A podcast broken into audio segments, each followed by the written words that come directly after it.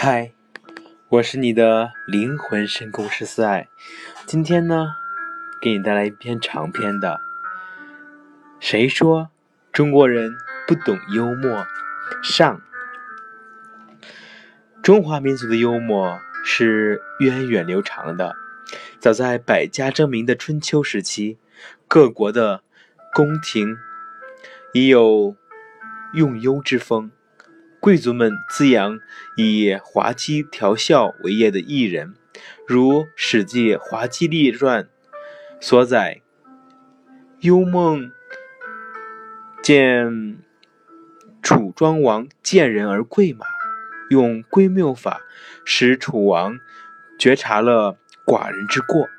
幽梦还建议楚王以厚礼葬马，送葬送进人肚肠。”幽梦的戏谑之言是十分诙谐可笑的。关于先秦的这些记载，给后世留下了深远的影响。第一个是《诗经》，《诗经》中的幽默。我国第一部诗歌总集《诗经》，诗中的幽默可见于不少讽刺诗和情诗，例如《北风侵台》。一诗就是揭露和讽刺当时魏宣公的一桩丑闻的。魏宣公打算为他的儿子娶齐齐国的一个名叫宣讲的女子为妻。后来，宣公子听说那女子非常漂亮，便在河上筑了一座华丽的新台，把其女宣讲中途拦截，占为自己的老婆。魏国人民写诗讽刺。这件丑事，全诗分为三章，其尾章是这样的：渔网之设，鸿则离之；燕婉之求，得此弃诗。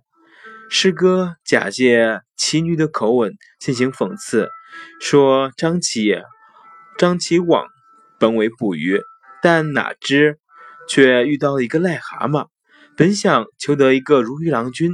谁知竟嫁了一个丑老公，形象的比喻嬉笑怒骂，剥下了统治者魏宣公的面皮，又达到幽默讽刺的效果。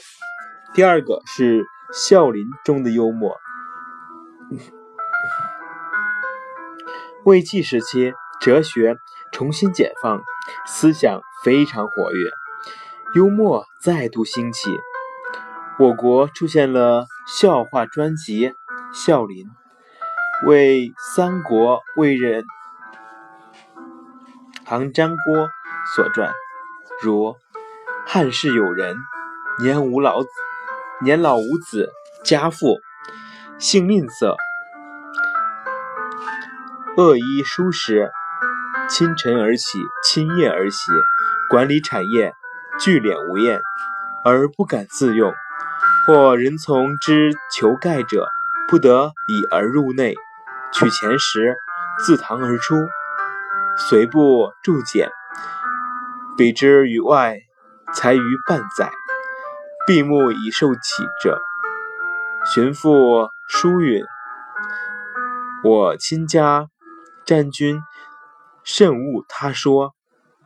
父相笑而来，老人俄老。”田宅没宫，田宅没官，祸财充于内怒。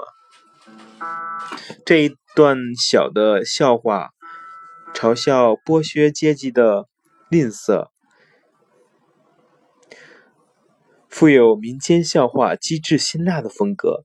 这些笑话开后，呃，这些笑话开后世诙谐文字之先，有的故事具有一定的社会意义。《世说新语》中的幽默，南朝刘义庄所撰的《世说新语》，内容记录汉魏至东晋名人，呃，名人文士之轶事言谈。全书收录语录一千余则，多为清淡佳言，多为清淡家言谈应对之片段。如雅量中有这样一则：故何使为扬州从事，月旦当朝，未入侵，停车州门外，周侯指丞相立合车边。何密师毅然不动。周既过，返还，至顾心曰：“此中何有？何此中何所有？”顾伯师如故。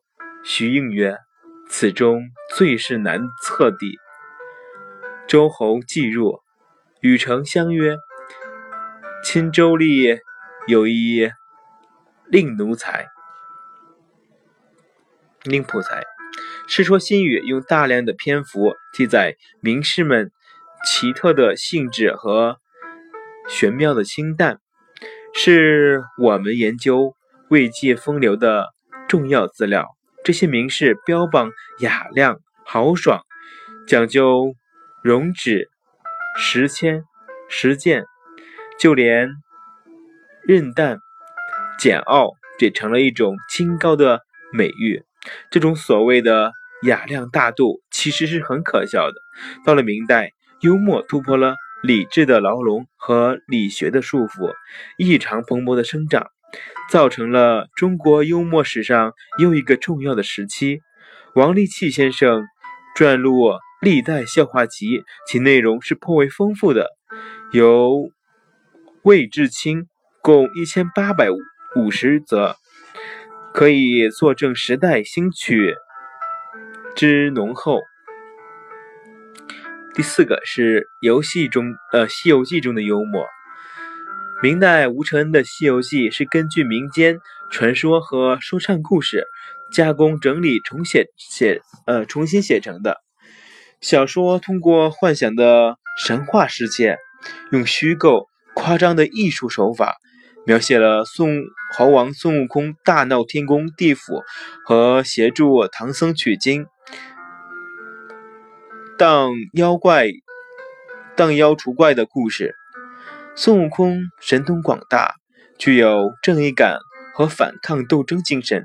玉皇大帝、龙王或阎王，通通不放不在他的眼里。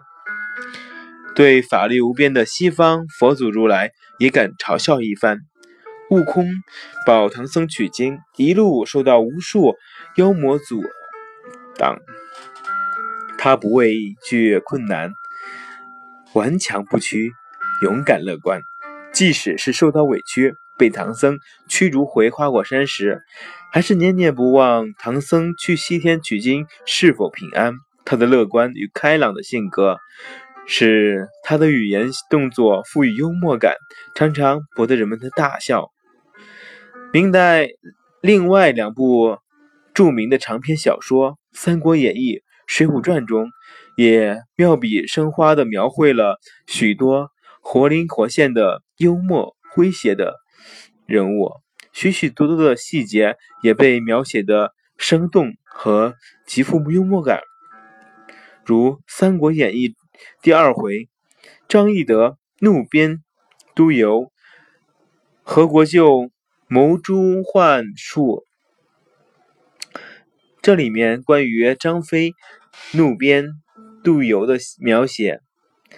张飞大怒，睁圆环眼，咬牙钢咬碎钢牙，滚鞍下马，进入官驿，把门人那里阻挡得住，直奔后堂，见督邮正在庭上，将县吏绑倒在地。张飞大喝：“害民贼，认得我吗？”